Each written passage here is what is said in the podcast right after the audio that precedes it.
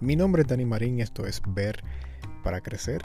Vivir es mucho más que existir porque tu vida tiene propósito y lo mejor de todo es que no tienes que encontrarlo ni descubrirlo, solo tienes que diseñarlo.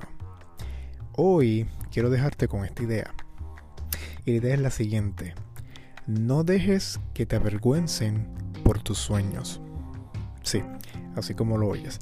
No dejes que otros, ni tú mismo, te avergüencen por tus sueños. Muchas veces Dios pone en nuestros corazones sueños que parecen difíciles de alcanzar. Quizás para otra persona que esos sueños se vean fáciles, quizás para otra persona eh, o otras personas se ven más capaces para alcanzar esos sueños que tienes en tu corazón. Pero tú, cuando te miras a ti mismo, dices, pero es que yo no tengo manera de alcanzar esos sueños y empezamos a desarrollar una idea de, vergüenza o nos sentimos incapaces o descalificados para incluso simplemente soñar ese sueño que tenemos.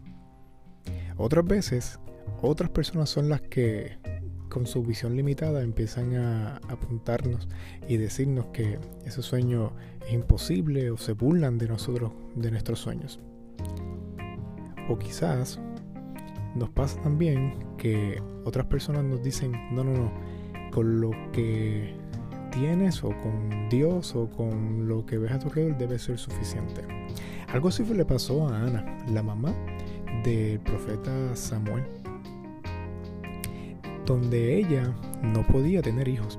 Ella y su esposo, bueno, eran ella, su esposo y otra esposa que tenía su esposo. O sea, que su esposo tenía dos esposas, Ana y otra mujer más.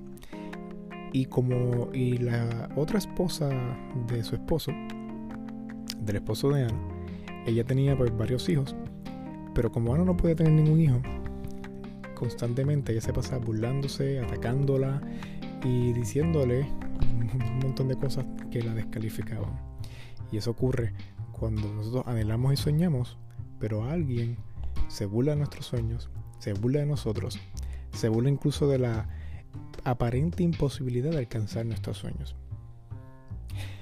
Pero Ana, en su tristeza y su depresión, el esposo un día se le acerca y le dice, pero ven acá, ¿acaso mi amor no es suficiente? ¿Por qué estás tan triste? ¿Por qué anhelas más? ¿Acaso yo no soy suficiente? Y debemos tener cuidado con ese tipo de pensamientos porque hay veces que Dios pone sueño en nuestros corazones, pero otras personas se nos acercan y nos, nos dicen que o nos hacen sentir incluso mal porque anhelamos cosas que aún no tenemos y nos hacen pensar que lo que Dios nos ha dado hasta ahora no, no, somos agradecidos con, con eso.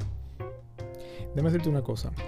Seamos agradecidos con lo que Dios nos da, pero cuando Dios da sueños, también es importante que aprendamos a anhelar esos sueños, a pensar en esos sueños, a pedir por esos sueños, a luchar por esos sueños.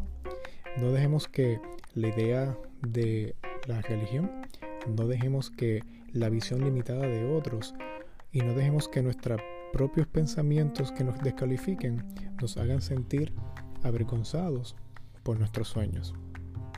Mi nombre es Dani Marín y esto fue Ver para Crecer.